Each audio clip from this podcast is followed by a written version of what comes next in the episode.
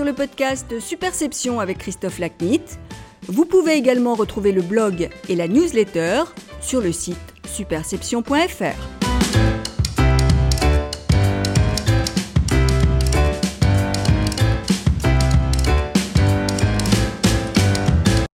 Bonjour, je suis ravi de vous retrouver pour cet épisode de rentrée du podcast Superception. Aujourd'hui, mon invité est Serge Cinnamon, cofondateur et directeur de la création de l'agence Simple. Notre conversation traite de la production d'idées. Serge commente notamment son parcours, la différence entre créativité et production d'idées, les obstacles mis à la créativité par nos fonctionnements collectifs, les méthodes que tout à chacun peut utiliser pour produire des idées, les cinq étapes de la production d'idées, la concrétisation de ces principes dans son métier de créatif, les méthodes de Pixar à cet égard et l'impact du Covid-19 sur les conditions de la production d'idées.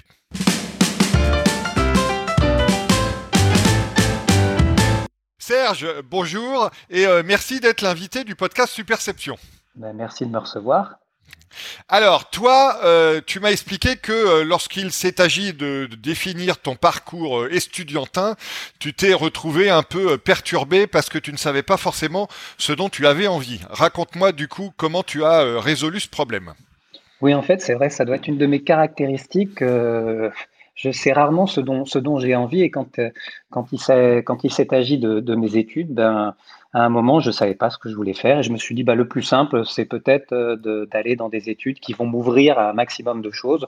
Donc, j'ai choisi, euh, sans savoir vraiment dans quoi je m'engageais, à faire une école de commerce. Alors, comment ça s'est passé Du coup, qu'est-ce que tu as découvert qui t'a plu ou pas plu et comment ça a orienté la suite de ton parcours? Bah, En fait, je suis encore aujourd'hui, je ne sais pas très très bien euh, ce que j'ai appris en école de commerce. Euh, pour être très honnête, et c'est absolument pas pour faire de la provocation, mais euh, voilà, est-ce que c'est du management? Est-ce que à, à, coup sûr, c'est certainement pas euh, la comptabilité générale ou la comptabilité analytique, ça je le saurais si j'avais acquis des bases là-dessus. Euh... En fait, c'est comme la culture, c'est ce qui te reste quand tu as tout oublié, donc on va voir ce qui te reste de tes études. Mon Dieu. J'espère que mes parents n'écoutent pas ce, ce, podcast.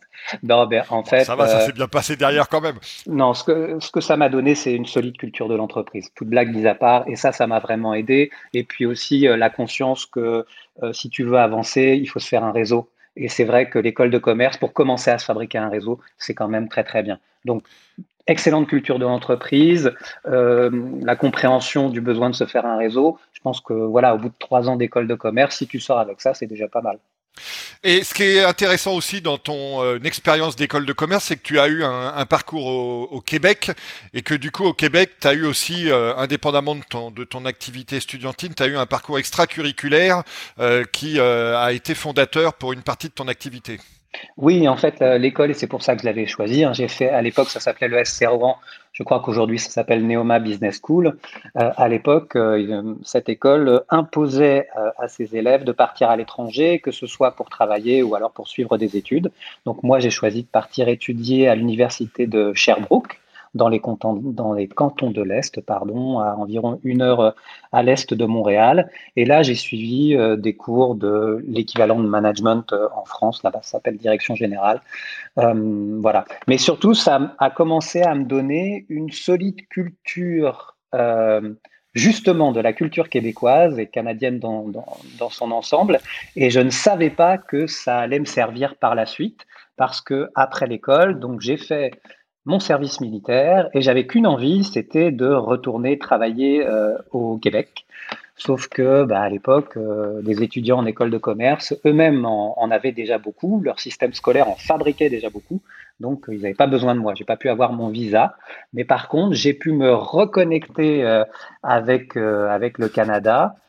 Tout d'abord en rentrant chez un tour opérateur canadien, donc en travaillant dans le tourisme, je, n'y suis pas resté très longtemps parce que ça m'a pas tellement intéressé. J'ai trouvé que ça manquait, un peu de contenu.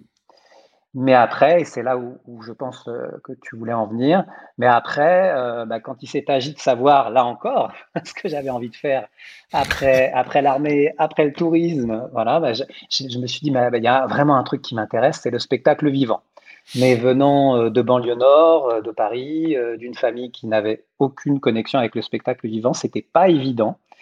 Et là, en fait, j'ai réussi à rentrer chez Juste pour rire de Montréal, qui, qui était à l'époque, donc là, je te parle de la fin des années, euh, milieu fin des années 90, euh, le festival Juste pour rire de Montréal, qui était le plus grand festival d'humour au monde, avec deux semaines euh, en juillet, première semaine pour les francophones, artistes francophones, et seconde semaine, artistes anglophones. Et ce que je ne savais pas, bah, c'est que la production qui s'occupait de la première semaine était en France. Et là, j'ai intégré donc cette production c'était hébergé chez Roson Productions.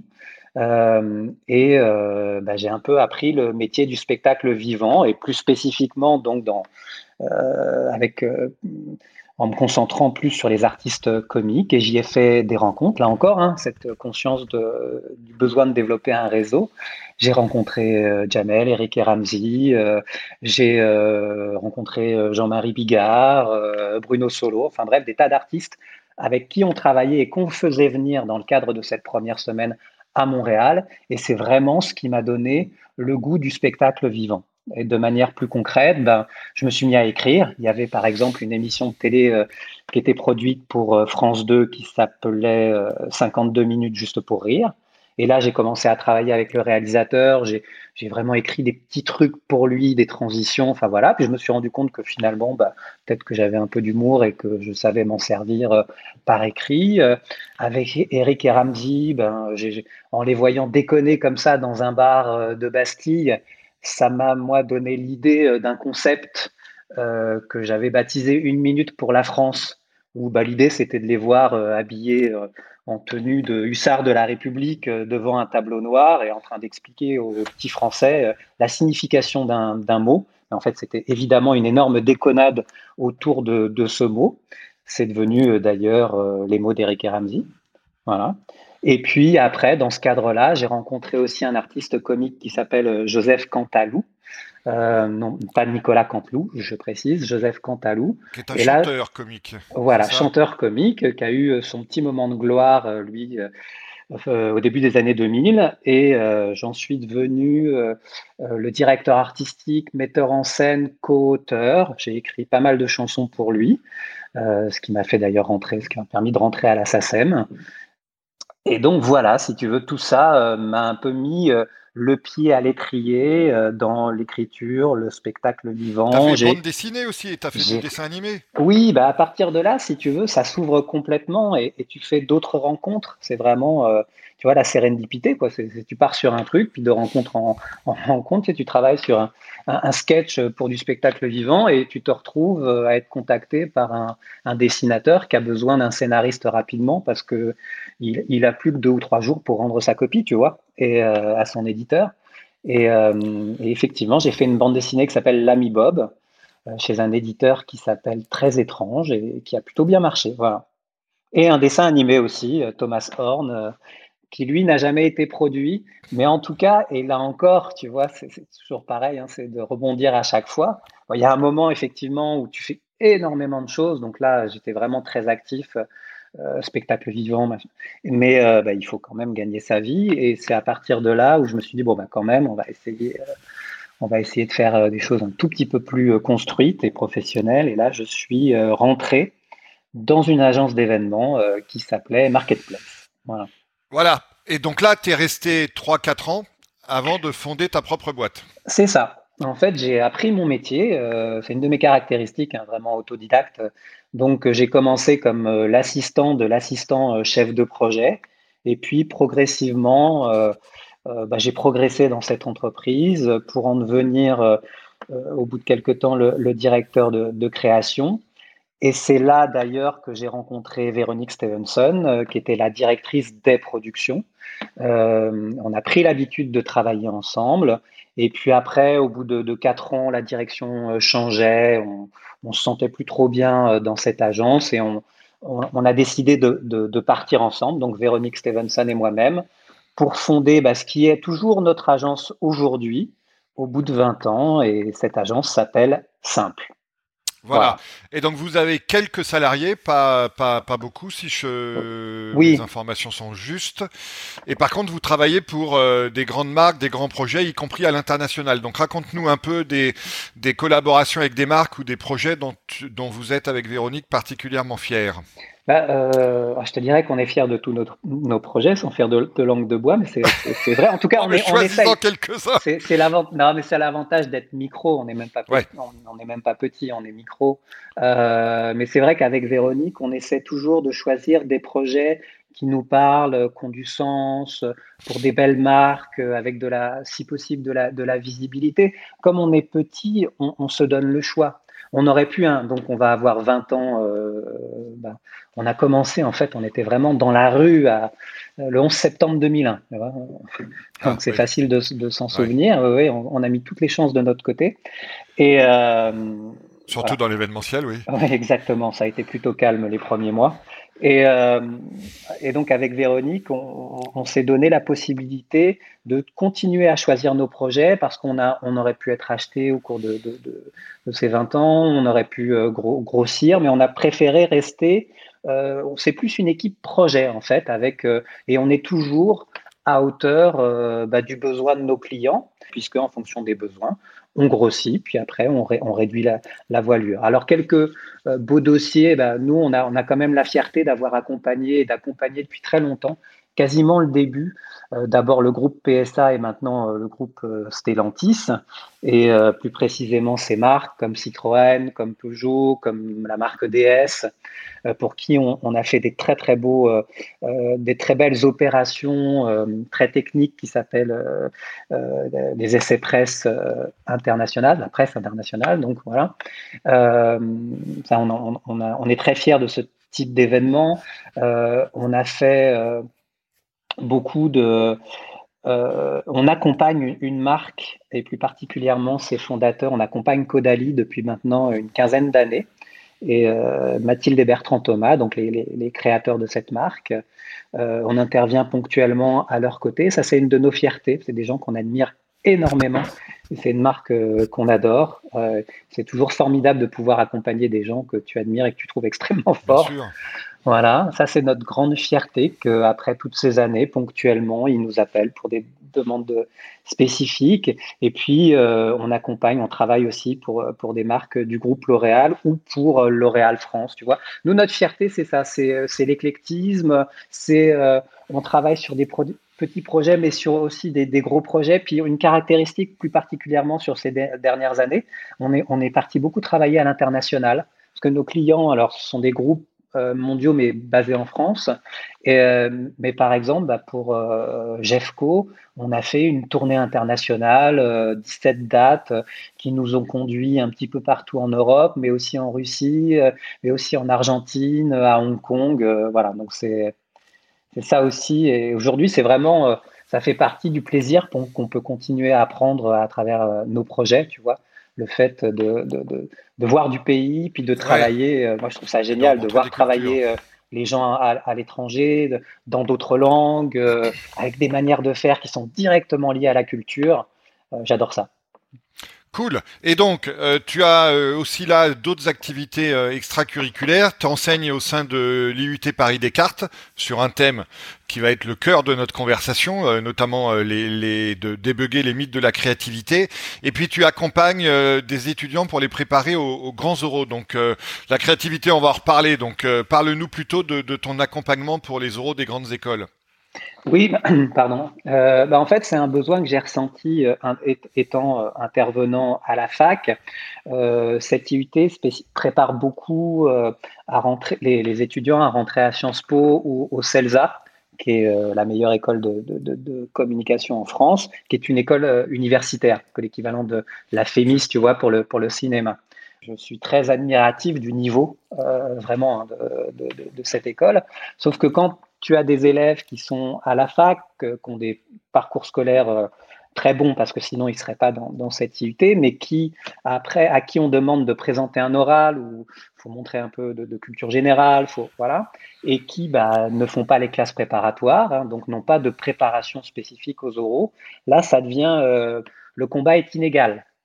C'est vraiment un constat que j'ai fait et, je me suis dit bah, peut-être que je peux aider parce que moi ça fait quand même 20 et quelques années que que je vends, que j'essaie de convaincre, que j'essaie de séduire. Euh, puis c'est pas toujours facile de, vendre une idée. Donc il y, a, deux trois trucs que j'ai compris d'ailleurs. Et, euh, j'ai formalisé une méthode et j'ai commencé à partager cette méthode avec les élèves de la fac. Et plus spécifiquement, pendant plusieurs années, on m'a demandé de, de préparer les élèves à l'oral euh, du CELSA. C'est ce que j'ai fait. Euh, avec beaucoup de, plaisir et plutôt des, bons résultats, puisque la dernière année où je l'ai fait, il y avait vraiment un oral, parce qu'après c'était des vidéos, tu vois, quand il y a eu la, Covid, euh, bah, il y a sur sept élèves qui présentaient l'oral, cinq l'ont eu. Donc euh, c'est plutôt, c'est plutôt pas mal. Voilà. Et puis à côté de ça, hors cadre de, de l'université, bah, tous les ans, avant le printemps, tu as des, enfants d'amis, des, amis d'amis, de connaissances, enfin bref, bah, tiens, j'ai un oral, j'ai, j'ai un entretien d'embauche, j'ai un entretien de stage, est-ce que tu pourrais m'y préparer euh, Voilà. On va parler euh, du cœur de notre conversation, qui est euh, le thème de la production d'idées, euh, qui est doublement assis sur ton expérience, comme tu le disais, à de, producteur et de vendeur d'idées, et puis la formalisation que tu que tu as faite de cette expérience pour ton parcours d'enseignant au sein de, de l'IUT. Alors, on va peut-être commencer par le commencement. Moi, j'aime toujours attaquer les thèmes par les basiques. Donc, déjà, comment définis-tu la notion d'idées Voilà, ben, par euh, quelque chose de vraiment de pas spectaculaire du tout, mais, mais si, tu enlèves tous les artifices, une idée, c'est l'association nouvelle d'éléments anciens. Point. Tu peux retourner le problème comme tu veux, au final, tu reviendras toujours à ça. Alors, à partir de, ça, donc on va on va rentrer dans le, dans le thème proprement dit. Euh, toi, l'un de tes credos, c'est de remplacer la créativité et le terme créativité plutôt par production d'idées, euh, formule qui indique, si tu veux, le, passage d'une certaine magie créative qui serait euh, l'apanage de, seulement quelques génies à un processus de, de production organisé. Donc, comment est né et comment s'est développé chez toi cette cette conviction et ce credo? C'est venu en fait, c'est venu en trois étapes. La première étape, euh, j'avais besoin de calmer un peu en tant que directeur de création. Il y a un moment où de devoir produire des idées au quotidien, c'est un peu compliqué. Puis comme je te le disais, tu gagnes ou tu perds les appels d'offres et il n'y a pas de filtre. Donc quand tu perds, bah, tu te sens hyper mauvais. quoi. C'est très, malgré tout, hein, même si ça reste un boulot, c'est quand même très personnel. Et donc j'avais besoin de un peu de toi-même dans tes idées. Complètement. Et j'avais besoin de lutter contre euh, l'espèce de sentiment d'imposture, tu vois, qu'il fallait que je règle. Et, euh, donc, euh, je me suis mis à, toujours pareil, hein, quand tu sais pas ce que tu veux faire, bah, c'est plutôt une démarche d'autodidacte. Hein. Donc, j'ai commencé à, lire, et, à lire beaucoup, tout ce qui me tombait sous la main essentiellement de la littérature en anglais, parce que les Français, alors il faut jamais dire jamais et toujours, c'est débile, il hein, faut introduire un petit peu de nuance dans ce qu'on dit, mais c'est vrai qu'il y a finalement, c'est un thème qui intéresse pas énormément en France. C'est assez bizarre, alors que les Canadiens, par exemple, euh, ont une littérature de, folie, pareil pour les, Américains. Et donc j'ai commencé à lire tout ce que je trouvais. Et progressivement, je me suis fait une culture, je me suis fait vraiment un corpus de textes, j'ai commencé à structurer ma réflexion et je trouvais dans ces livres des choses qui me rassuraient en tant que producteur d'idées, qui disaient que finalement, les, tu vois, que ce soit en termes de, méthode, d'intuition, de, voilà, ça faisait écho. Et finalement, bah, je, plus je lisais, plus je me trouvais légitime dans cette carrière que j'avais euh, choisi d'embrasser. Donc ça, c'est la première étape. La, deuxième étape, bah, elle est là encore liée à l'université. C'est un peu le hasard qui m'a conduit à, enseigner à Paris Descartes. et initialement, c'était pour faire comme une introduction à la communication événementielle. Et euh, bon, moi, je fais partie de ceux qui pensent que l'événement, faut le pratiquer, hein, faut, pour, le faire, et que l'enseigner à la fac, on peut toujours, hein, mais bon, ce ne sont pas forcément le, meilleur cadre pour apprendre euh, notre compétence. Euh, bref, et donc, forcément, je faisais des digressions sur les idées, la production d'idées, la créativité, et je voyais bien que l'écho le plus grand que je recevais au cours de mes cours, justement, c'était là-dessus, et c'était pas sur la partie événementielle. Donc, plus ça s'auto-alimentait, si tu veux, plus je voyais que les élèves avaient envie de recevoir du contenu sur la production d'idées, plus moi, ça me donnait envie de continuer à lire. Plus je lisais, plus j'avais des choses intéressantes à dire aux, étudiants. Et je me suis retrouvé vraiment avec euh, euh, quelque chose d'hyper structuré. Et ça a commencé à la fac, mais euh, je l'ai aussi fait pour des élèves qui, sont à HEC, pour des élèves qui sont à Neoma Business School. Et à chaque fois, j'avais un retour, non mais, c'est dingue, pourquoi c'est des trucs qu'on ne nous enseigne pas euh, mais non, mais on ne savait pas que ça fonctionnait comme ça. Tu vois, des, trucs euh, un peu naïfs finalement. Mais moi, naïf, ça me va. Je trouve ça en fait euh, hyper positif et je me suis rendu compte que oui, bizarrement, dans le système scolaire français, et là encore, il n'y a pas de jamais, il n'y a pas de toujours, mais c'est pas tellement, en tout cas, les élèves que j'avais rencontrés n'avaient jamais été en contact avec le genre de concept que je manipule autour de, la créativité. Ça, c'est la, deuxième étape. Et la troisième, plus dans le cadre professionnel. Nous, évidemment, je pense que tu es bien placé pour le savoir, euh, on communique quand on fait un séminaire ou une convention d'entreprise. Un des thèmes centraux, c'est la transformation, l'impérieuse nécessité d'innover. On, fait monter sur scène alors beaucoup euh, de, nos clients euh, font monter sur scène des intervenants extérieurs, suédois, israéliens, enfin bref, qui vont expliquer aux participants combien il est important d'innover, tu vois, et puis tu as cette espèce d'incantation qui est reprise derrière par la direction générale, on compte sur vous pour avoir des idées et tout ça. Alors pas tous nos clients, encore une fois, pas tous les clients, ne tombons pas dans la caricature, mais beaucoup. et suffisamment en tout cas et, puis tu sais, moi, tu as cette incantation, puis tu as les gens dans la salle qui, disent, moi tu sais, je suis au fond euh, avec les techniciens dans l'ombre, avec le casque, j'entends ce qui se dit dans la salle, et, en écho à ce qui se dit sur, sur scène, souvent c'est, bah, oui, bah, je croyais qu'il y avait des gens euh, qui étaient payés pour ça, ou euh, c'est pas mon métier d'avoir des idées, ou moi je veux bien, mais comment on fait pour avoir une idée? Et c'est là que tu te rends compte que, y compris dans le monde de l'entreprise, c'est pas si évident que ça. Et, ça a commencé aussi à, m'interroger. Je me suis dit, bah, bah, tiens, effectivement, euh, euh, finalement, est-ce qu'il n'y a pas besoin, encore une fois, dans certaines entreprises, d'apprendre aux collaborateurs ce que c'est qu'une idée, comment est-ce qu'on fait pour avoir des idées, quel type de système on peut mettre en place en entreprise pour qu'on soit euh, une, entreprise capable de produire des idées. Encore une fois, la, démarche, elle est, elle est simple, elle est elle, est surtout pas prétentieuse. Il s'agit pas d'apprendre. Euh, tu vois, c'est pas genre nous on a tout, compris et les autres ils ont rien compris. C'est pas du tout ça. Hein. Mais euh, mais il y a quand même identification d'un besoin. Et, la crise Covid d'ailleurs, pour moi, a, un peu accéléré les, choses et fait que euh, peut-être qu'on en reparlera plus tard, mais les, lieux de production d'idées en entreprise, de fait, puisque les collaborateurs se retrouvent chez eux, bah, ils, ne peuvent plus fonctionner. Et, ça, ça a été bah, l'étape d'après, dire bah ouais, mais comment tu fais euh, maintenant que les gens sont plus euh, ensemble en entreprise Comment est-ce qu'on fait pour mettre en place des systèmes de production d'idées? Et, euh, et, pour terminer, et pardon si je suis un peu long, mais tu as le droit d'être très long, on est un peu de En parallèle de cette réflexion que, que, je menais, ben, il y a une autre, une autre agence qui s'appelle Boomer, une agence qui est spécialisée dans l'innovation, qui, euh, dont le, dirigeant euh, Philippe Laurent, lui aussi a mené en parallèle la même réflexion.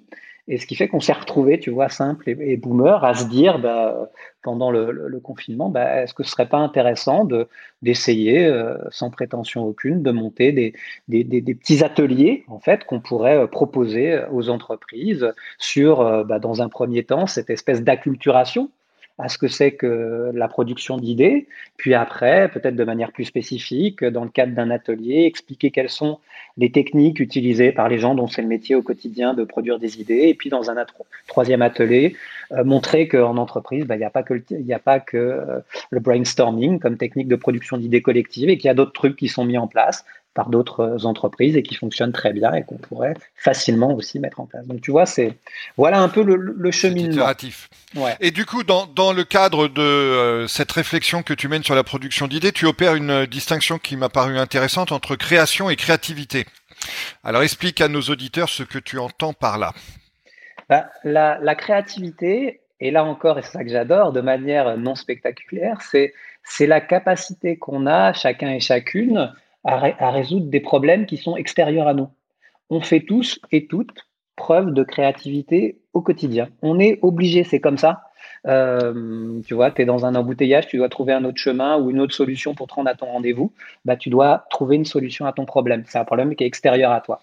Tu fais preuve. Et là encore, c'est presque un peu décevant d'entendre ça, mais c'est la vérité. Dans toutes les lectures que tu pourras faire sur ce thème, clairement, ce distinguo est fait de cette manière-là. Le distinguo créativité-création est fait de cette manière-là. Tu résous des problèmes qui sont extérieurs à toi. On le fait tous et toutes au quotidien. Donc, j'aurais plutôt tendance à dire qu'à la base, on est plutôt tous et toutes créatifs. Bon. La création, à contrario, c'est plus la résolution d'une tension interne. Et quand on entend création, on entend aussi euh, le côté artistique, tu vois, produire de l'art. Et, euh, mais en fait, euh, c'est une démarche qui est auto-centrée, qui est personnelle, et tu résous des problèmes qui te sont propres. Rien à voir avec la résolution de problèmes extérieurs à toi. C'est ça la création. Et l'erreur, elle vient de là, c'est que les gens, ils font la confusion. Créatif, création, ou créatif, pire, artiste. Et disent, moi, je suis pas un artiste, je suis pas capable d'avoir des idées. Et là, en deux phrases, ça tu t'es tiré une balle dans le pied, parce que c'est pas du tout comme ça qu'il faut réfléchir. Et d'ailleurs, on va y revenir sur euh, comment libérer ce potentiel euh, de, de, production d'idées chez, bah, chez quasiment tout le monde. Euh, alors, tu aimes aussi à dire, euh, Serge, que euh, l'adulte créatif est un enfant qui a survécu. Et quand je t'ai entendu dire ça, ça m'a rappelé une citation d'un grand maître bouddhiste zen, Shunryu Suzuki, que, que j'aime beaucoup et que je cite plus ou moins bien, qui dit que dans l'esprit du débutant, il y a un grand nombre de possibilités et dans celui de l'expert, très peu de possibilités. Alors, comment se fait-il qu'on est tous très créatifs, comme tu le dis, et que on devient après, à force de fréquenter euh, l'environnement sociétal qui nous entoure, on devient si peu créatif au fil du temps. Et comment pourrait-on euh, corriger ou euh, atténuer cette destruction de valeur alors, première partie de ta question, ça c'est facile d'y répondre. Oui, la deuxième est plus compliquée. Oui, la deuxième est plus compliquée. Je suis pas un, un, spécialiste de la pédagogie, donc je vais avoir du mal. Non, mais plus sérieusement, en, fait, euh, je, pense que tu as dû le voir, parce que je crois que c'est un des, une des conférences TED les plus vues euh, dans le monde. En tout cas, ça a été la plus vue dans le monde pendant de nombreuses années. C'est celle de Sir Ken Robinson, euh, qui date, elle date maintenant, elle date de 2006. Et, et c'est lui qui explique de manière absolument brillante. Enfin, moi, moi j'incite vraiment des auditeurs et auditrices qui n'auraient pas encore eu la chance euh, d'écouter cette conférence, de, le faire. Euh, ça se trouve immédiatement sur, YouTube. Euh, et, lui, il a une explication que, je reprends à mon compte, qui est, très logique. Il dit que tous les systèmes pédagogiques, enfin éducatifs du monde, avant le 19e siècle, en fait, n'en avait pas. Ils datent du 19e siècle et ils se sont développés en parallèle de la révolution industrielle. Donc en fait, leur finalité est de produire, et pardon pour le, terme, mais c'est exactement ça, des individus capables eux-mêmes, en l'occurrence, de produire de la qualité. C'est le seul objectif. Et à partir de là, on et souvent de manière répétitive. Voilà, donc là, on comprend bien qu'on n'a pas forcément besoin d'individus créatifs dit, ben, euh, les études le prouvent. Hein. Il y, a une étude de la NASA qui date euh, de 1968 euh, où 1600 enfants ont été testés tous les 5 ans, comme ça, au cours de leur vie. Et on leur a fait faire un test de créativité. Alors, un test de, pour, pour, pour la NASA, être créatif, c'est c'est euh, être bon dans ce qu'on appelle la pensée divergente. Je ne vais pas rentrer dans les détails, mais en mais gros. On va y euh, revenir à la pensée divergente, on va en parler tout à l'heure. On, on, te met un objet sur la table et puis euh, tu lui trouves un maximum d'utilisation absolument innovante, folle, auquel personne n'avait pensé. C'est comme ça qu'on peut évaluer si tu es créatif ou pas. Et à, à 5 ans, tu as quasiment 100% des enfants qui réussissent ce test à 15 euh, ans, ça tombe à 12%. Et à l'âge adulte, 2%. Ça tombe à 2%. Ouais. Et euh, c'est pas moi, hein, c'est le test de la NASA, c'est quand, même assez, c'est, quand même assez parlant. Un peu déprimant pour Et en fait, pourquoi? C'est parce qu'en fait, on est NAIT, ou on est EST, tous et toutes créatifs, créatives, euh, quand on est enfant. On le voit bien, on expérimente, on n'a pas peur de se tromper. Et en fait, tout est fait dans le système scolaire justement pour te dire non, non, il ne faut pas se tromper, c'est mal. Et tu as une peur panique de, l'erreur. Dans, le système. On ne valorise en fait que, celles et ceux qui réussissent. Et l'objectif du système scolaire est de produire des individus qui sont académiquement euh, les meilleurs possibles. Mais Serge, excuse-moi de t'interrompre, mais c'est un peu le, problème aussi de, des, grands oraux à la française. Parce que le principe du grand oral, c'est qu'il faut avoir réponse à tout, y compris à ceux sur quoi tu n'as aucune connaissance. Et, ça, encourage justement ce, phénomène de refuser euh, l'inconnu ou de refuser la nécessité d'apprendre. Et c'est pour ça aussi qu'on a tant de mal dans les entreprises à faire euh, ce qu'on appelle du test and learn. Parce que le test and learn, ça induit la, la possibilité de l'échec. Mais si tu n'échoues pas, tu n'apprends pas. Les entreprises qui veulent toujours réussir, c'est des entreprises qui se mettent des plafonds de capacité à découvrir, à apprendre ou à innover. Et c'est ça qui est une tension qu'on trouve de plus en plus, je trouve. C'est tout, à, oui, c'est tout à fait juste, sans compter euh, la reproduction des élites, tu vois, qui, en plus, oui, qui, qui nous font quand même euh, pas mal de mal. Donc, ça explique, si tu veux, que progressivement, le système scolaire fait tout pour gommer bah, ce qui faisait qu'on était si innovant quand on était gamin, tu vois, parce que l'erreur, ça n'intéresse pas le, le, système scolaire. Et euh, bah, arrivé à l'âge adulte, une fois que tu es en entreprise, bah, c'est un peu la même chose. C'est effectivement exactement comme tu viens de le dire. Euh, l'échec, l'erreur, c'est pas un truc euh, dont on a envie de parler, qu'on a envie d'entendre euh, dans l'entreprise. Et c'est une des raisons majeures pour lesquelles progressivement on, est de moins en moins capable de produire des idées. Voilà, on sanctionne l'échec plutôt que de on sanctionne négativement l'échec plutôt que de sanctionner positivement ceux qui apprennent d'un échec. Mmh, complètement. Alors, on va on va évoluer dans, dans, progresser dans notre conversation. Parle-nous euh, des, des best practices concrètes des personnes dont le métier est de produire des idées et dont nos auditeurs justement pourraient, euh, pourraient s'inspirer. Je me suis posé la question de, de, de savoir, encore une fois, hein, la, la, démarche d'autodidacte, euh, comment est-ce que je fais pour avoir des idées? Et puis comme on, on est... Enfin, tu peux pas répondre à cette question tout seul, évidemment. Donc, il y a tout ce que tu peux trouver dans la littérature, mais comme forcément hein, des, concepteurs, des conceptrices, euh, euh, directeurs de créa, directrices de créa, j'en connais, bah, tu vas aussi leur poser la question. Et tu arrives comme ça à te constituer une espèce de caisse à outils, de, de, de méthode qu'on utilise de manière consciente ou inconsciente et, ce qui est intéressant, et c'est pour ça que j'aime pas le terme de créativité, parce que c'est un peu comme le mot amour. Une fois que c'est posé sur la table, ça devient un concept bloquant, tu sais pas quoi dire.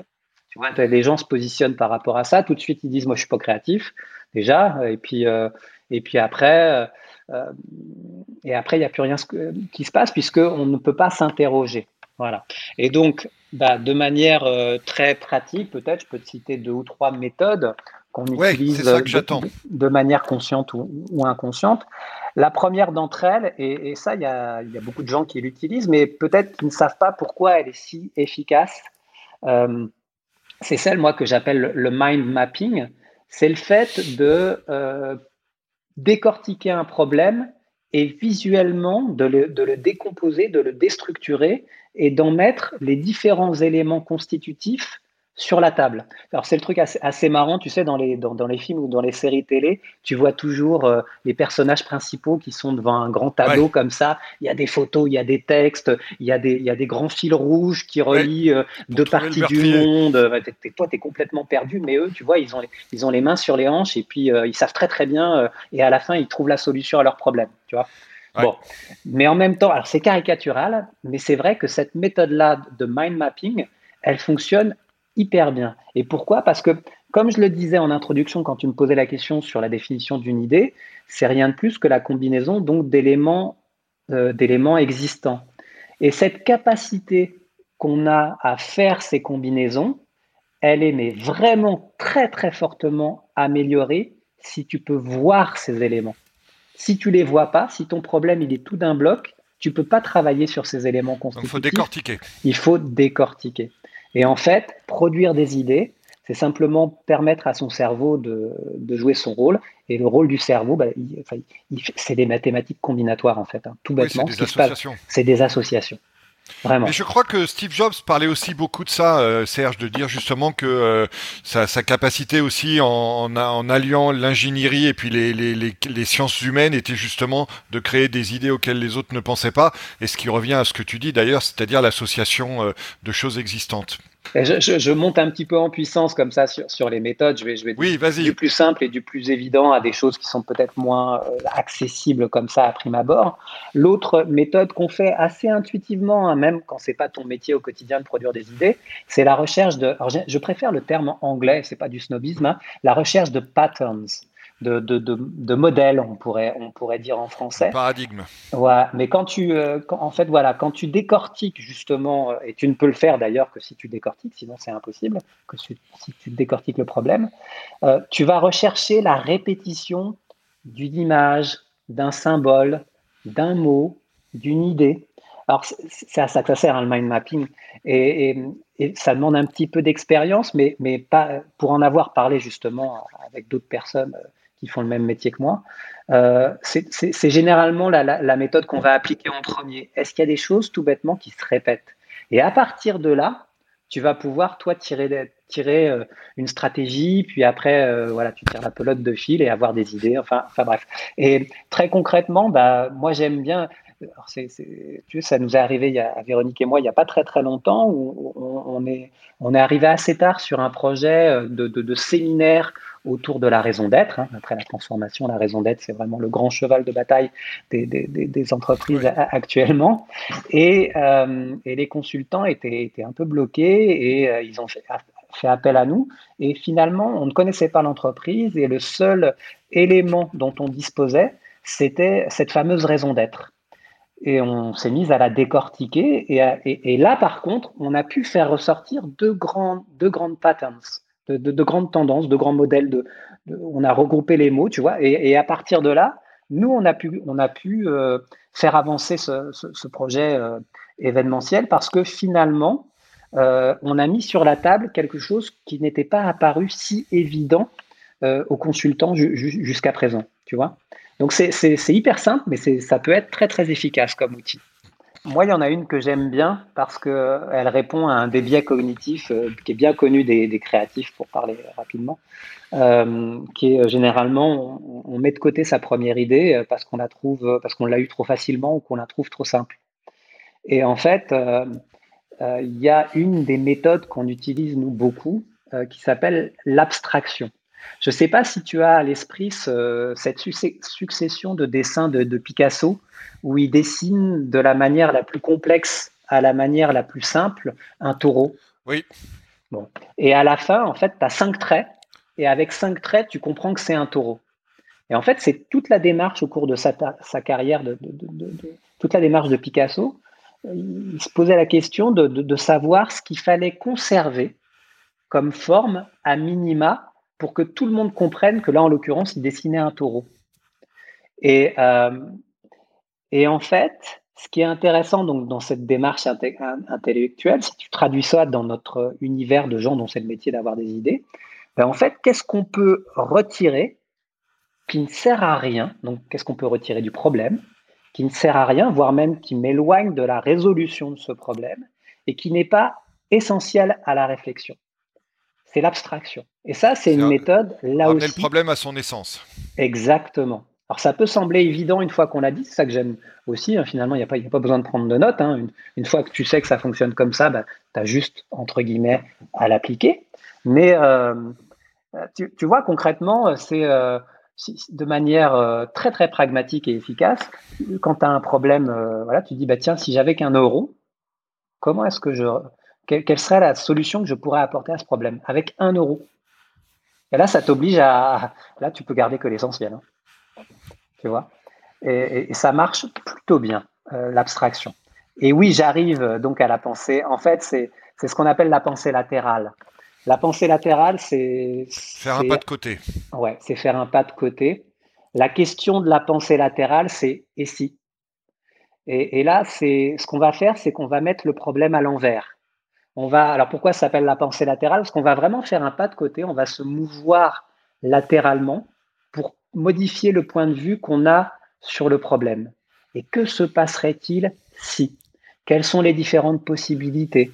Et à partir de là, tu vas construire une nouvelle image, tu vas construire une nouvelle vision du, problème, tu vas prendre en compte des territoires qui t'étaient pas apparus, t'étaient pas apparus jusque-là. Tu vas arrêter de te concentrer sur la, sur la difficulté, sur le problème, et tu vas plutôt euh, diriger ton regard sur des aspects que tu avais ignorés jusqu'à présent.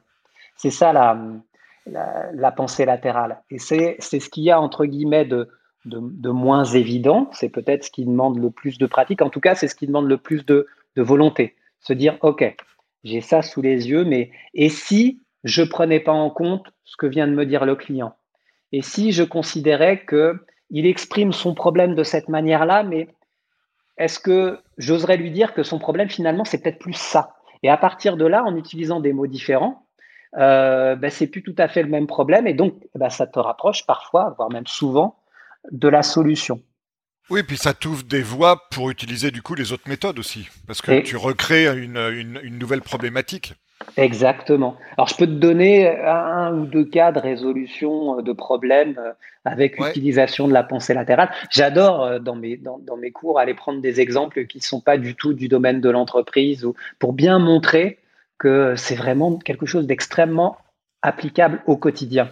Euh, alors, je pense qu'on a à peu près le même âge. Toi, tu dois te souvenir. Dans... Moi, c'est une image, j'aime bien ce cas-là parce que ça fait vraiment référence à une image qui m'a énormément marqué. C'est la prise d'otage de l'ambassade d'Iran en 1980 à Londres. Bien sûr.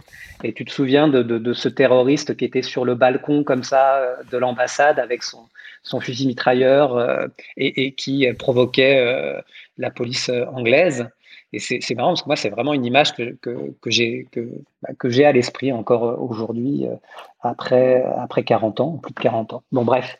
Et la pensée latérale appliquée euh, donc à cette prise d'otage, c'est quoi concrètement? Alors, c'est la toute première opération vraiment médiatisée du SAS, Special Air Service, donc c'est les forces spéciales anglaises.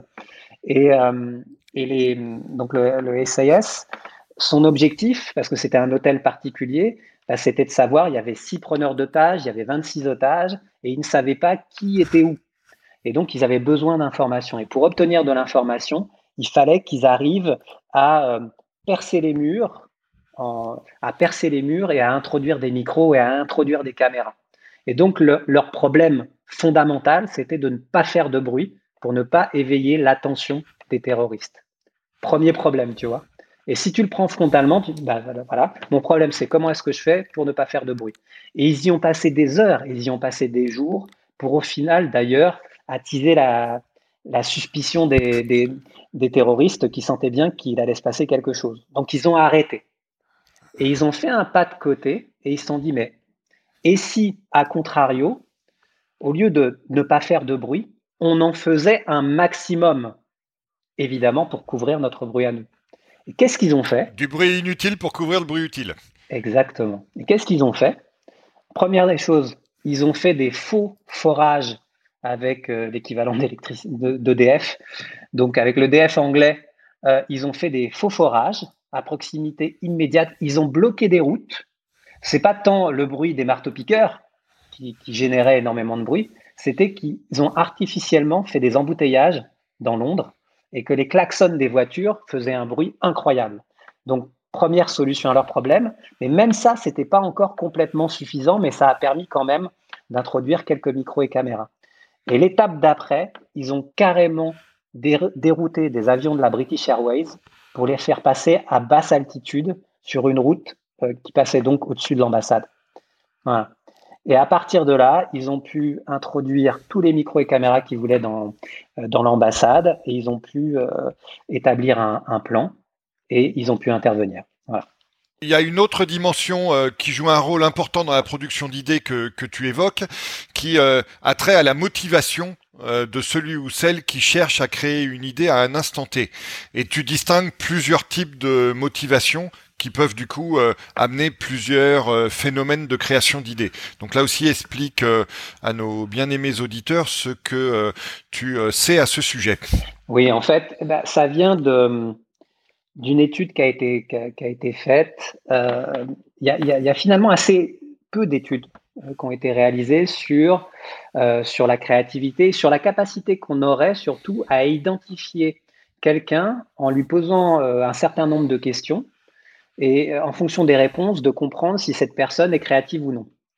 Euh, donc, il y a une étude qui a, été faite sur 93 personnes dans le monde euh, identifiés vraiment comme créatifs et créatives. Hein. Ça va être, euh, c'était l'écrivain Philippe Ross par exemple, mais ça a été aussi un géophysicien, ça a été des astronomes, ça a été des peintres. Bref, donc la créativité, encore une fois, elle s'exerce dans tous les domaines et pas uniquement et pas seulement dans le domaine des arts. Et, et donc voilà, réponse à la question, est-ce que parmi toutes ces personnes identifiées comme créatives, est-ce qu'il y a des points communs? Est-ce que, euh, voilà, on a fait un canevas de questions et en analysant les réponses, est-ce qu'on est capable de tirer des points communs? Ben, La réponse, ça peut sembler fou, mais non. Il n'y a strictement aucun point commun. Mais ils sont allés chercher loin. Hein. Ils ont étudié même euh, le parcours de vie de jumeaux. Enfin bref, non, il n'y a aucun point commun. Par contre, derrière les personnes, pour faire court, derrière les personnes créatives, il y a toujours deux conditions sine qua non. L'énergie et la curiosité. Si tu n'as pas une envie extrêmement forte de résoudre ton problème, il ne va rien se passer. Donc c'est ça l'énergie. Et la curiosité, je pense qu'on en parlera dans un instant, ça revient en fait aux cinq étapes de production d'idées que tous et toutes on utilise, euh, on utilise pour, pour avoir des idées. Cette notion d'énergie, effectivement, il faut qu'on la booste. Et donc, il y a des boosters d'énergie, il y a des boosters de créativité qui vont être, et, et ce n'est pas tous les mêmes euh, chez tout le monde. Il y en a qui vont être boostés par la notion de défi. Ah, on me pose un problème, il faut que je trouve. Il y en a d'autres euh, qui apprécient la démarche qui est quand même souvent euh, personnelle et qui apprécient d'être autonome sur un problème. Donc l'autonomie peut être un, booster de, créativité, mais la pression aussi, la pression du temps par exemple, la pression du budget, ou la, la tape sur l'épaule, l'encouragement. Enfin bref, tout ça sont des boosters d'énergie, des boosters de créativité. Et donc on arrive, euh, je, rebondis sur ce que tu disais Serge, sur euh, les fameuses cinq étapes de la production d'idées, qui peut être aussi euh, une manière pour nos auditeurs bah, d'apporter un peu de process dans, un, dans une activité qu'on pouvait trouver jusqu'à présent, encore une fois, plus liée à la magie ou à l'instant de, de, l'émerveillement de, l'idée, et essayer de, le mettre en, en étapes comme tu vas nous l'expliquer. Mais en fait, c'est la beauté de la chose, c'est que nous fonctionnons tous et toutes de la même manière pour avoir des idées. Et ce fonctionnement se fait selon cinq étapes. La première étape, et elle fait directement à ce que je viens de dire sur la écho pardon à ce que je viens de dire sur la curiosité, c'est l'information. En fait, moi j'ai vraiment pour habitude de dire que sans bonne information, il n'y a pas de bonne conception. Si tu sais pas de quoi tu parles, mais te lance pas dans, ça peut sembler évident, hein, mais c'est une erreur qui est commise, mais tellement souvent.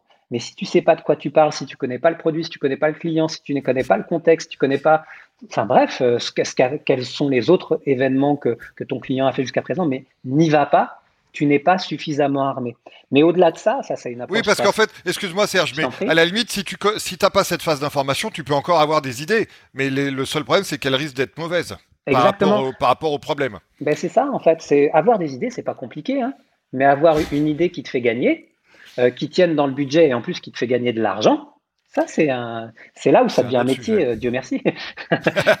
non, mais voilà, donc euh, sinon on servirait plus à, on servirait plus à rien. Mais de savoir déjà qu'il faut, moi, j'estime que je suis à la fois journaliste et psychologue. et vraiment, je, je, je, fais de très très nombreuses recherches avant de me lancer sur un projet, et ce d'autant plus quand je ne connais pas le client. Donc après, donc l'information, tu as effectivement la phase de digestion. C'est que en fait, la production d'idées, donc je parlais de mathématiques combinatoires euh, dans le cerveau, et ça, ça se fait de manière inconsciente. Si tu ne fais qu'y penser, ça peut pas marcher. Donc en gros, c'est pour ça, hein, les gens dont c'est le métier d'avoir des idées, ils adorent avoir plusieurs problèmes en même temps à régler, parce que quand tu es en train de réfléchir à un problème, tu réfléchis réfléchis pas à tes autres problèmes, et eux, bah voilà, ils sont en train de se solutionner de manière inconsciente. C'est toute la phase de, digestion. Et il faut, euh, il faut aller courir, il faut aller marcher, il faut dormir, il faut, euh, se donner du temps. Ouais, c'est pour ça euh, qu'on dit souvent, ah, tiens, quand on se réveille, on s'endort avec un problème, on se réveille avec une solution ou sous la douche, alors que tu es vraiment complètement détendu, tu sais pas pourquoi, là, ça commence à monter, ça commence à venir. Bon, ben voilà, ça c'est la phase de, digestion. Euh, l'anecdote qu'on donne hein, dans l'histoire de, des innovations, euh, elle, concerne Darwin, par exemple, où Darwin, interrogé sur quand est-ce que vous avez eu l'idée, sur la théorie de l'évolution et tout ça, il dit, il, peut te répondre, c'était un mardi, c'était dans mon étude au premier étage, dans mon hôtel particulier à Londres et tout ça, et on venait de m'apporter le thé à 17 heures. Et, en fait, tu as, un chercheur qui a étudié tous les écrits de Darwin et qui s'est rendu compte que dix ans auparavant, tous les éléments constitutifs de cette théorie euh, de l'évolution figuraient déjà dans les écrits de Darwin. Simplement, la digestion a pris dix ans. Et pour arriver à l'étape d'après qu'on appelle l'insight, c'est un peu la. Je préfère le terme d'insight. Les Français disent l'idée, mais c'est pas bon l'idée. Parce qu'en fait, c'est pas genre, ah ouais, Eureka, j'ai l'idée et je sais exactement ce que je vais faire. C'est pas ça du tout. On a l'intuition qu'on a trouvée. C'est la troisième étape. Information, digestion. Troisième étape, l'insight. Et l'insight qu'a eu Darwin, bah, il l'a eu après dix ans de digestion. et, donc l'insight, c'est ça y est, je sais que j'ai trouvé, mais bizarrement, je ne sais pas encore complètement ce que j'ai trouvé. Et pour, pour vraiment euh, comprendre ce que tu as trouvé, il faut passer à la quatrième étape, qui est celle du test. Les Anglais disent euh, trial. Euh, c'est assez fidèle au, test and learn, tu sais, des startups. C'est, bah, dont je parlais tout à l'heure, oui. Voilà, j'ai, une idée et je la mets en pratique. Et puis, bah, si elle marche, je continue, je la développe. Et si elle marche pas, bah, je remonte. Peut-être que je suis parti avec une mauvaise information ou j'ai pas passé assez de temps pour digérer toutes les infos que, que, j'avais. Donc, après l'insight, tu as la phase de test où c'est là où tu, tu vas essayer voilà, tu vas essayer des choses. Tu vas, bon, ça marche, ça marche pas. C'est là où il faut accepter l'échec. Et puis la dernière phase, euh, c'est la, cinquième, la étape, c'est celle du développement. Et en fait, c'est la seule dont tout le monde a conscience. Parce que c'est la plus spectaculaire, c'est la plus évidente. C'est une fois que tu as eu ton idée, que finalement tu t'es dit, ouais, ouais, elle tient la route, mais maintenant il faut vraiment que je la développe. Et donc, il faut que je lui donne un nom, une couleur, une saveur, une matière. C'est le développement. Et en fait, en termes de proportion de temps passé, parce que c'est notre métier, hein, moi, je vais te dire que je vais passer 95% du temps sur tout ce dont euh, les gens n'ont pas conscience, donc information, digestion, insight et test, et je vais peut-être passer 5% de mon temps sur le développement. Parce que ben, on a des réflexes, parce qu'on a une certaine culture générale, parce qu'on a vu des choses qui nous ont plu, parce qu'on a un réservoir justement d'éléments à combiner qu'on essaye, qu'on espère en tout cas être un peu plus grand que la, moitié, que la moyenne, parce que c'est notre métier. Tu sais, là, j'adore cette définition et je trouve que c'est la seule bonne, la définition du créatif. Un créatif se souvient. J'adore cette phrase qui peut sembler là encore simplissime, mais c'est exact, mais c'est exactement ça. Tu es une éponge et puis bah, tu ressors, tu recombines, tu réessayes, tu laisses de côté, tu te plantes. Tu... Voilà, c'est exactement ça. Donc voilà. Mais on rejoint la curiosité, parce que pour être une bonne éponge, il faut être très curieux. Exactement. Si tu n'as rien à combiner, il va rien se passer. Exactement. Alors du coup, Serge, euh, on va passer aux travaux pratiques. Comment euh, chez Simple, où votre métier est de produire des idées, comment mettez-vous de, manière concrète euh, les, principes et les fondamentaux qu'on a qu'on a évoqués là depuis un quart d'heure pour justement accomplir votre votre mission de producteur d'idées? Comment comment ça se traduit concrètement? Bah, Déjà, on est sur un principe d'association de bienfaiteurs où chacun dans son domaine on, apporte sa, compétence à la résolution d'idées. Peut-être qu'on en parlera tout à, l'heure, mais en France, on parle beaucoup de, brainstorming, mais, souvent les brainstorming, ils ne sont pas très productifs. Et une des raisons pour lesquelles ils ne sont pas productifs, c'est la manière dont est constituée l'équipe autour de la table. Nous, donc, premier élément de réponse à ta question, on fait attention d'avoir les bonnes personnes autour de la table. Mon associée, Véronique Stevenson, elle est directrice de production, mais moi je préfère dire, un peu comme Phil Spector, elle, elle est ensemblière de, de, talent, tu vois, elle est, elle, est, elle est responsable de la qualité de la production de l'idée. Phil Spector, ça s'est mal terminé. Hein, oui, je sais, c'est pas forcément un, bon exemple, mais malgré tout, euh, avec son Wall of Sound, il a révolutionné l'industrie musicale. Donc c'est plutôt, plutôt ça que je retiens, mais tu as raison. Et on oubliera aussi sa coupe de cheveux catastrophique. Oui, c'est vrai. Et, euh, bon, mais mes premiers éléments de réponse, c'est d'avoir les bonnes personnes autour de la table, euh, des personnes qui euh, se respectent, qui se connaissent, qui, euh, connaissent les qualités et, les défauts des autres personnes, et aussi les manières de faire et les manières de réfléchir. Donc ça, c'est premier élément, élément de réponse, la constitution de l'équipe qui va travailler sur la résolution d'idées. Ensuite, tu as aussi un, et, ça, c'est, ça demande beaucoup d'efforts et ça rejoint encore une fois énergie, curiosité. Énergie, curiosité, c'est vraiment pas compliqué finalement, hein, la thématique de la créativité. Mais il y a une notion de veille qui est essentielle. Nous, il y a un systématisme, mais honnêtement, euh, beaucoup d'agences fonctionnent comme ça, on révolutionne rien, hein. mais, mais, il faut l'appliquer de manière euh, assez systématique. Tu as une notion de veille où tout nous intéresse et chacun dans son domaine, et chacun aussi avec ses goûts, euh, et on essaie de mettre sur la table des choses qu'on a vues, lues, entendues, et qui sont en périphérie de notre problématique. Hein. C'est généralement absolument pas en relation avec le problème qui nous est directement posé.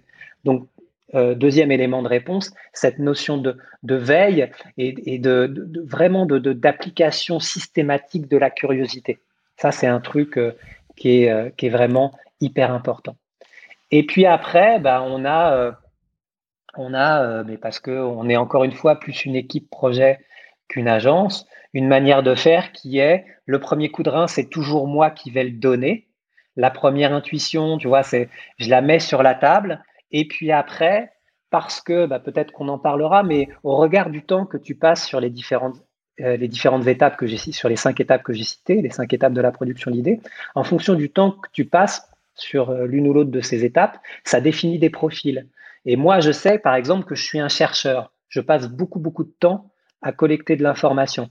Mais Véronique Stevenson, mon associée, directrice de production, elle, c'est plutôt une vérificatrice. Elle est très, très bonne une fois qu'il y a eu une première intuition, que l'insight a été fait, et souvent, pas toujours, parce qu'elle aussi peut avoir des insights, et elle en a fréquemment, mais euh, quand, moi j'ai un insight, j'ai vraiment besoin de, le faire valider par elle. Et elle, c'est ce qu'on appelle une vérificatrice. Elle est au niveau du test et elle va challenger. On a vraiment besoin, et ça c'est très très important, et ça c'est le troisième élément de réponse, la capacité qu'on a de manière, j'aime pas cet adjectif galvaudé, mais de manière bienveillante, capacité qu'on a à challenger une idée, sans vexer, sans... Euh, voilà, c'est j'ai un insight, je vous le soumets et chacun et chacune avec votre compétence autour de la table, vous en pensez quoi? Est-ce qu'on continue? Est-ce qu'on développe? Est-ce que ça fonctionne? Véronique a, euh, c'est une, elle est, c'est une très très bonne stratège. Elle a une connaissance, une compréhension très fine des clients et elle va avoir ce regard-là sur l'idée. Tu vois, on disait ouais c'est pas, c'est pas compliqué d'avoir des idées, mais une idée qu'un client a envie et capable d'acheter, qui répond vraiment à sa problématique, c'est autre chose. Et donc, quand tu as des vérificateurs qui sont des bons stratèges comme les Véroniques, bah, ça aide, tu vois, et c'est un éclairage sur l'insight que tu as eu qui te permet vraiment, vraiment d'avancer. Donc ça, tu vois, c'est notre force aussi. Et ce que tu racontes aussi, Serge, correspond, si je dis pas de bêtises, au fait que à chacune des phases de la du process de production d'idées euh, correspond un profil. Donc toi, tu serais plutôt le chercheur de la phase d'information. Mhm. Véronique est plutôt la vérificatrice, de la phase il y a aussi, euh, si je dis pas de bêtises, il y a aussi le rêveur de la phase, par exemple, de digestion. Exactement. Tu as des gens, hein, tu le vois bien, hein, tu leur poses un problème, la première chose qu'ils font physiquement, c'est de se mettre en arrière, de croiser les mains derrière la tête et de lever les, les yeux au ciel ou de les fermer. Ça, c'est un bon moyen de voir si tu as affaire à un rêveur ou, une rêveuse. Et c'est des gens qui ont besoin de temps, qui ont entendu tout ce que tu as dit, mais qui ont besoin maintenant qu'on leur fiche la paix et, et, qui ont besoin de digérer. C'est ça, et tu as, ouais, ouais, as, des gens qui ont des phases de digestion qui peuvent être assez longues, puis d'autres, à contrario, qui ont, une phase de digestion qui est, plutôt courte. Et puis euh, l'autre profil, euh, qui est au niveau de l'insight, c'est euh, des gens qu'on appelle les spontanés. c'est des gens, tu leur racontes le problème, ils vont tout de suite te sortir sans idée. alors, ce qui est génial, bah, c'est qu'ils te sortent sans idée et que probablement que dans les 100 idées, il y en aura une de bonne. Ce qui est chiant, ce qui est compliqué, euh, c'est que bah, justement, ils te sortent sans idée. Et donc, euh, bah, c'est un peu fatigant. Il faut faire attention à pas perdre trop de temps et à pas te faire emmener sur des chemins qui vont te, voilà, qui vont pas te rapprocher de la solution. Donc, Parce que tu vas pas tester les 100 idées. Voilà. Et donc, ce qu'on est, ce qu'on est en train de dire là tous les deux quand même euh, autour de nos petits micros, c'est que de connaître ça, déjà de savoir qu'il y a ces cinq étapes, de comprendre en plus que ça peut définir des, des, des, profils, euh, bah, ça te permet de comprendre aussi qu'il y a des associations qui sont plus efficaces que d'autres. Tu vois, l'association Véronique et moi, ça fait quand même 24 ans maintenant qu'on travaille ensemble, mais il y a peut-être une raison, c'est que moi, je suis plutôt, euh, euh, tu vois, t'associer un chercheur et une vérificatrice, la preuve en est que c'est plutôt efficace. Mais si tu n'as que des chercheurs, euh, ben à un moment, on va peut-être tourner en rond, puis on va avoir un peu tendance à, douter, puis est-ce qu'on se rapproche de, la réponse? On ne sait pas bien, tu vois.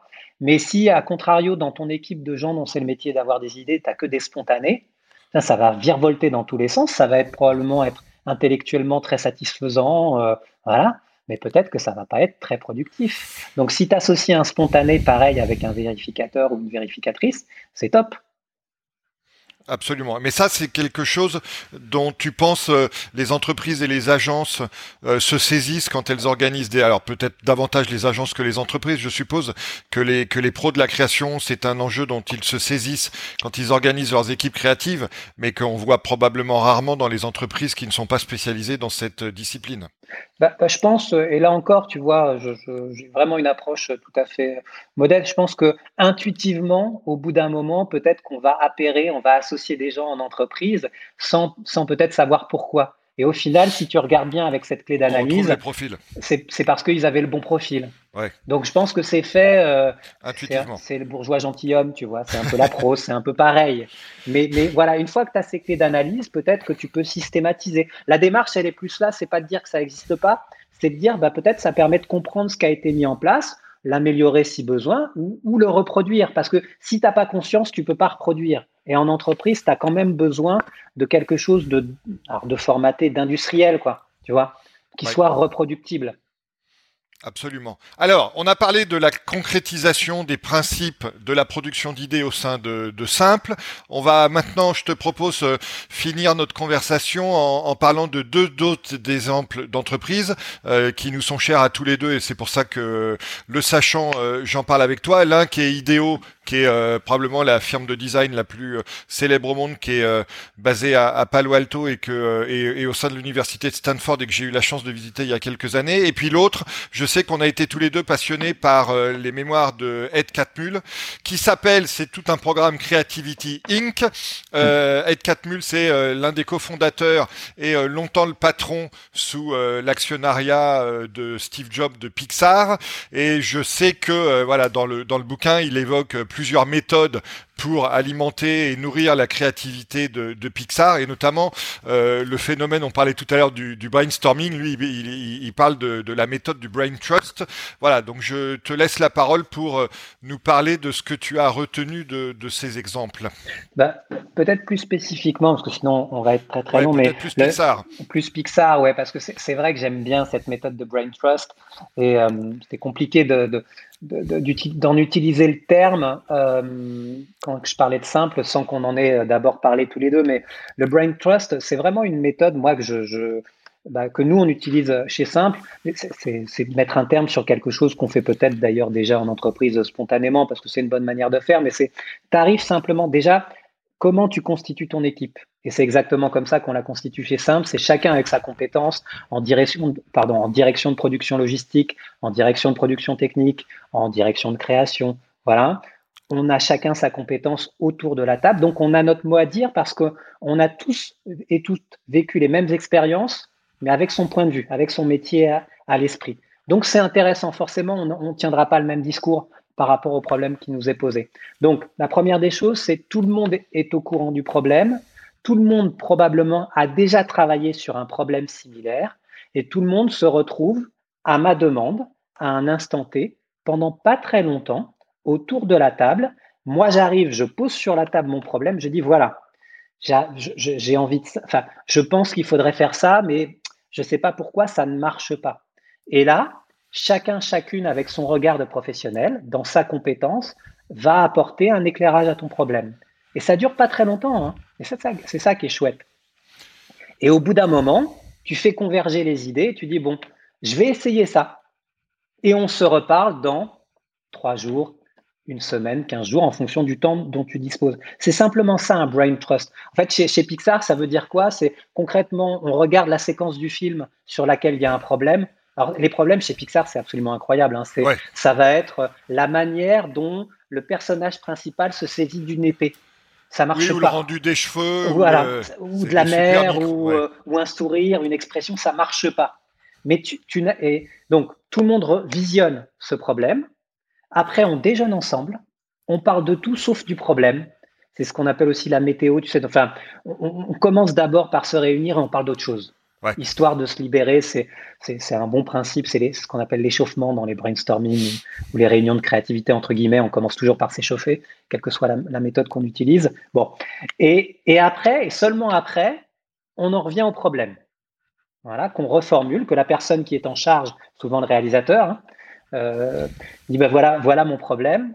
Et tu as autour de la table un autre réalisateur qui n'a rien à voir avec cette production. Un des patrons de Pixar, pourquoi pas.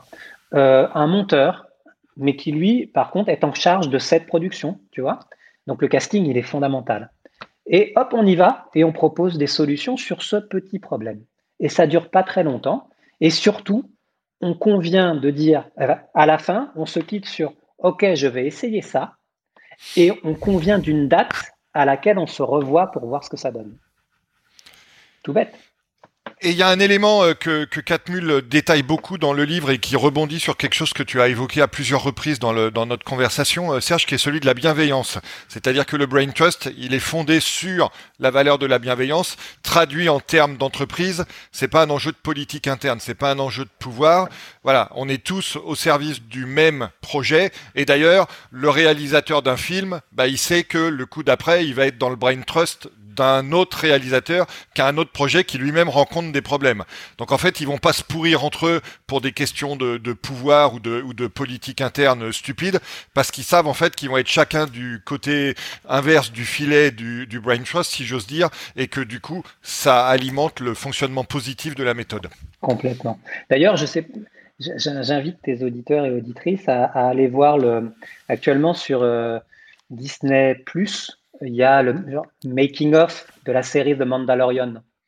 Et si on veut voir à l'œuvre un brain trust, il faut vraiment regarder ça parce qu'en fait, cette série, euh, John Favreau, qui était en charge de la série, qui a développé la série pour, euh, Disney, euh, a mis autour de la table, a confié en fait à la fois l'écriture et la réalisation à des réalisateurs différents mais avec des, avec des profils différents. Tu vas avoir euh, une réalisatrice, ancienne comédienne, euh, habituée, qui a tourné par exemple dans euh, Jurassic Park, et donc qui est habituée à, au gros tournage avec des, des, gros effets spéciaux.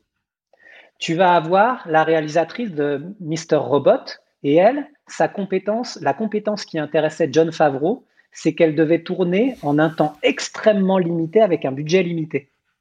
Et c'est cette compétence pardon, de planification qu'elle mettait sur la table. Tu as un autre réalisateur qui est un auteur, qui est un écrivain. Il y avait des, épisodes qui avaient vraiment besoin d'être plus écrits que d'autres. Enfin, tu as un autre réalisateur qui a jamais dirigé des acteurs, des vrais acteurs, qui vient du, dessin animé, qui vient de l'animation. Et c'est devenu le, bras droit de John Favreau. Et, lui, par contre, c'était une encyclopédie sur l'univers Star Wars. la personne to go to, quand on avait une question justement sur comment, parce qu'une des grosses problématiques de cette série télé, c'était que bah, bah, les, passionnés de la saga Star Wars s'y retrouvent. Donc quel code de la saga on pouvait retrouver, on pouvait reprendre pour que ce soit vraiment le prolongement logique de cet univers. Moi, j'invite vraiment tout le monde à, aller voir ça parce que ça fait vraiment comprendre voilà ce que c'est que des gens. Et à, la toute fin, le, wrap-up justement de, cette séquence, c'est euh, Favreau qui dit on est tous autour de la, tous et toutes très différents autour de la table, mais par contre, on a un point commun, c'est qu'on a tous et toutes à un moment accepté de prendre un risque créatif. Et ça, c'est vraiment intéressant. Et c'est le propre de, je trouve, d'un brain trust euh, réussi. Oui, parce que dans une certaine mesure, c'est ce qui donne un sens à l'exercice collectif et qui du coup permet de dépasser les problématiques individuelles. Exactement. Euh, dans le, on tire tous dans la même direction et cette direction, bah, c'est le risque créatif. On n'est pas essayé, on n'est pas à essayer de se pousser du col ou de d'atteindre de, des objectifs, euh, encore une fois, de, de positionnement individuel. C'est tout à fait ça. Serge, comme tu le sais, tous les épisodes du podcast Superception se terminent par une question d'actualité. Bon, dans le cadre de notre conversation, l'actualité, elle est assez évidente, et donc euh, on va on va l'aborder. Comment la crise du Covid et les nouvelles conditions de travail qui en résultent font changer là les méthodes de production d'idées qu'on a évoquées depuis euh, le début de notre conversation? Alors, euh, c'est une sacrée bonne question. Alors comment Alors pour, pour, répondre à ta question, j'ai besoin de faire référence à une, rapidement à une étude qui a été faite au MIT une étude pré-Covid où la question euh, qui était posée aux chercheurs, en fait, c'était est-ce que vous vous souvenez de, de l'endroit où vous avez eu votre dernière euh, bonne idée? Et euh, ceux qui étaient en charge de l'étude s'attendaient à ce que le chercheur dise oh, bah, peut-être de manière assez banale, hein, sous la douche ou dans mon lit le matin en me réveillant. Et en fait, pas du tout. La réponse, c'est à la cafétéria du MIT. Pourquoi? Bah, J'espère que cette réponse. Pour ceux qui aiment manger, c'est une bonne nouvelle. oui, tu as raison. Mais j'espère en tout cas surtout que cette réponse fait sens pour celles et ceux qui nous écoutent après tout ce que nous avons dit. Bah, c'est que à la cafétéria du MIT, bah, tu es à table avec des gens a priori que, tu apprécies, parce que sinon tu, ne déjeunerais pas avec eux. Donc c'est des gens qui sont profondément euh, bienveillants. Puis tu as le temps de prendre le temps, c'est-à-dire bah, tu arrives et tu dis bah tiens, euh, j'ai un problème. Alors, je sais que toi, tu es ingénieur informatique ou tu es spécialisé en électronique euh, et que c'est pas du tout ton domaine de compétence, mais voilà mon problème. Et en discutant exactement comme on vient de le décrire, avec des gens qui n'ont pas ton profil, mais qui sont des grands professionnels et qui comprennent euh, la nature de ton problème, en discutant comme ça, c'est comme ça qu'au MIT, souvent, ils trouvaient des solutions à leurs problèmes. Appliqué au monde de l'entreprise, bah, c'est la machine à café. Évidemment. Souvent, on se retrouve à la machine à café euh, avec des gens de la compta, des gens du marketing, des gens de la com. Ah tiens, tu bosses sur quoi là-dessus? Ah mais tiens, j'ai un problème. Et ben, en mettant, euh, voilà, on, sait tous de quoi on parle, hein. on bosse tous pour la même boîte euh, et probablement sur les mêmes produits, mais avec nos compétences différentes.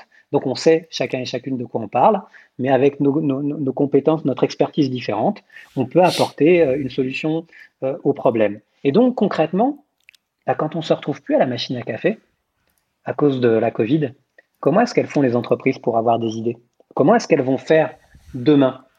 Et en fait, c'est en réponse, comme je le disais, hein, à cette question qu'avec euh, l'agence Boomer, nous, on, s'est dit, bah tiens, on va monter des petits modules euh, de manière tout à fait euh, pratique, pragmatique et modeste, encore une fois. On va monter des, modules d'acculturation où on va essayer de, déjà d'expliquer aux entreprises bah, ce que c'est euh, euh, que d'avoir des idées, et puis à titre individuel, quelles sont les quelques techniques que leurs collaborateurs pourraient utiliser, et là aussi de manière collective, quelles sont les techniques maintenant quand on se parle à distance via Zoom ou autre.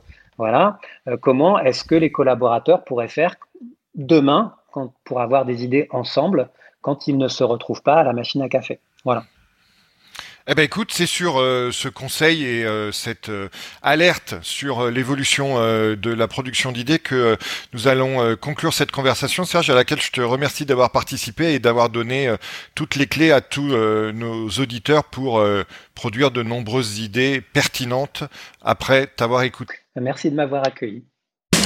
Merci d'avoir suivi cet épisode du podcast Superception. Vous pouvez également retrouver le blog et la newsletter sur le site superception.fr.